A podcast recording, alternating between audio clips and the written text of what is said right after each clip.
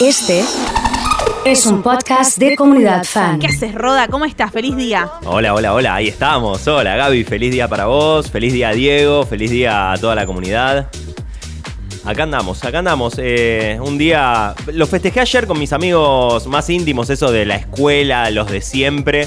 Eh, qué, qué loco eso, los de siempre, pero es, es para charlar en otro espacio, pero me parece que lo interesante es que en el grupo se mantengan intereses en común y cosas en común para poder seguir juntándonos. No está mal si no tenemos un grupo que son los de siempre, yo agradezco tenerlos y ayer aprovechamos para juntarnos, que son los domingos los días habilitados para las juntadas y reuniones afectivas y hoy, bueno, a descansar un poco. Me parece perfecto, de última lo podemos dejar. Si no te juntaste hoy lunes, que no se puede, bueno, el domingo que viene es armás una, una juntada por el Día del Amigo. Y el feliz día va doble porque hoy también, bueno, estaba mirando las efemérides, Día Mundial del Ajedrez.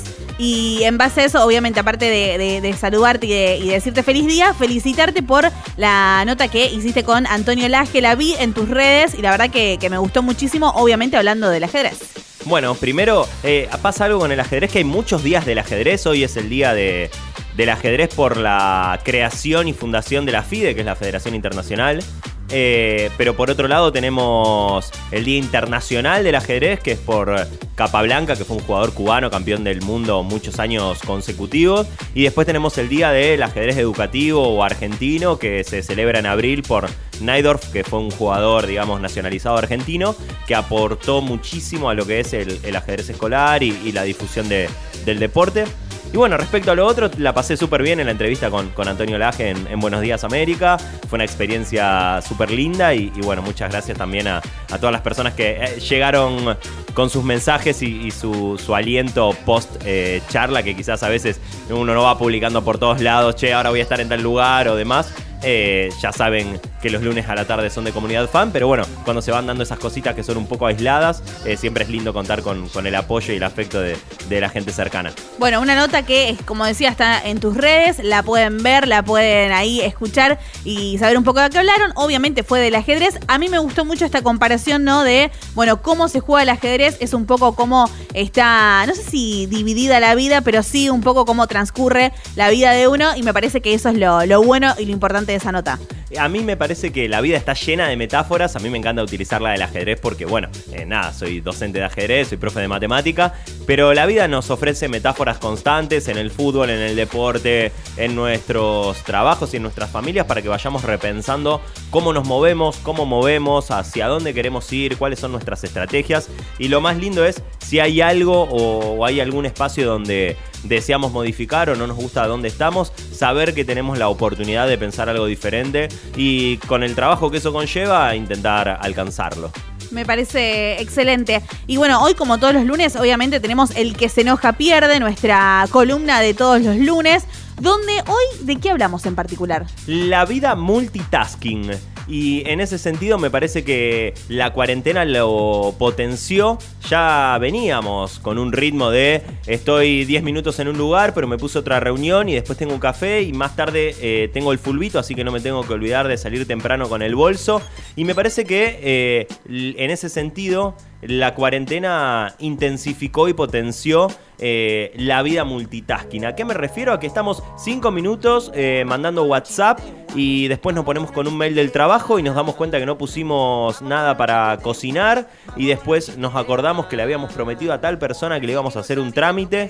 Entonces, ¿qué pasa cuando estoy 10, 15, 20 minutos haciendo una actividad, paso a otra, vuelvo a la que estaba? La concentración se mantiene. ¿Qué pasa con la energía? Bogotá. ¿Qué resultados o a qué nos lleva al final del día? Bueno, eso es un poquito el objetivo de, de nuestra columna de hoy. No sé, Gaby, si a vos te pasa esto de estar cinco minutos resolviendo una cosa y ya que aparezca otro problema que no puede esperar 10 minutos más y tener que resolverlo. Creo que es algo que nos pasa a diario a todos, que te pasa en el trabajo, te pasa en tu vida cotidiana y que también nos pasa mucho de que escuchamos hablar, ¿no? De este multitasking. Algunos no saben obviamente a qué hace referencia, tiene que ver con esto de dividirnos en pedacitos para poder hacer un montón de actividades, eh, pero me parece que es algo cotidiano que quizás en, en el día a diario o en, en el trabajo lo veníamos sintiendo y me parece que la cuarentena como que lo potenció un poco más.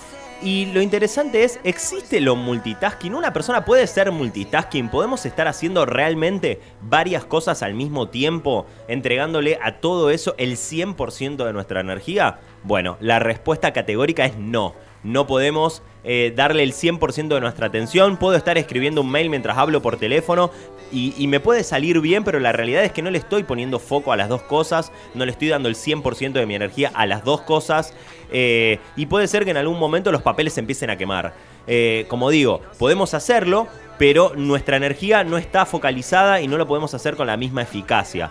¿Y qué es lo que pasa también cuando estamos cambiando eh, constantemente de actividad? Bueno, en ese sentido me parece que la mejor metáfora es el teléfono, cuando tenemos muchas aplicaciones abiertas y vamos cambiando de ventana todo el tiempo. Bueno, lo cierto es que eso hace que la batería se agote más rápido. Estar constantemente cambiando eh, de aplicación y yendo de un lugar a otro con el teléfono. Y con nuestra cabeza pasa lo mismo. Y lo que eso hace es que en un menor tiempo nos quedemos sin batería, entendiéndose la analogía, y quizás son las 5, las 6, las 7 de la tarde, y, escucho cada vez más eh, esto en amigas y amigos de decir, uy, estoy quemada, estoy quemado, y, son las 5 y son las 6, o recién es lunes, y eso puede tener que ver seguramente con intentar resolver cosas de diferentes áreas. Eh, al mismo tiempo y no tener dividido el día en qué momento utilizo para cada cuestión creo que si a lo mejor supiéramos eh, optimizar el tiempo, dedicarnos a una cosa por vez, bueno, a lo mejor nos rendiría todo un poco más, ¿no? Y saldríamos ilesos de esa situación de agotamiento. Y una de las estrategias puede ser, bueno, lo que dice la mayoría de las personas es que la mañana es el mejor momento para resolver cuestiones. Yo no soy de decir la mañana es la y, dar una afirmación o algo así. Me parece que cada persona tiene que buscar cuál es su espacio. Hay personas que son más noctámbulas y les gusta la noche para concentrarse, para estudiar, para eh, resolver cuestiones importantes. Bueno, una vez que sabes cuál es tu espacio, cuál es tu momento de mayor energía, en mi caso sí es la mañana, es quizás entre las 8 o 9 de la mañana y el mediodía. Bueno, dedicar tiempo para proyectos, para tomar las decisiones importantes y dejar lo que son mandar mails, hacer llamados, tachar tareas de alguna lista eh, para el momento que toque. Entonces, digo, ¿en qué momento respondo los mails? ¿En qué momento hago esto y aquello? Sabiendo que puede ser que tengamos alguna eventualidad, pero tratar, y esto me parece que es la invitación, de cambiar de ventanita, como decíamos con el celular, lo menos posible y empezar a ver cómo hacer para que esa energía rinda lo más posible. Excelente, Roda. ¿Te parece que nos reencontremos la semana que viene? Como siempre, Gaby. Bueno, pasó Roda Ciani en Comunidad Fan.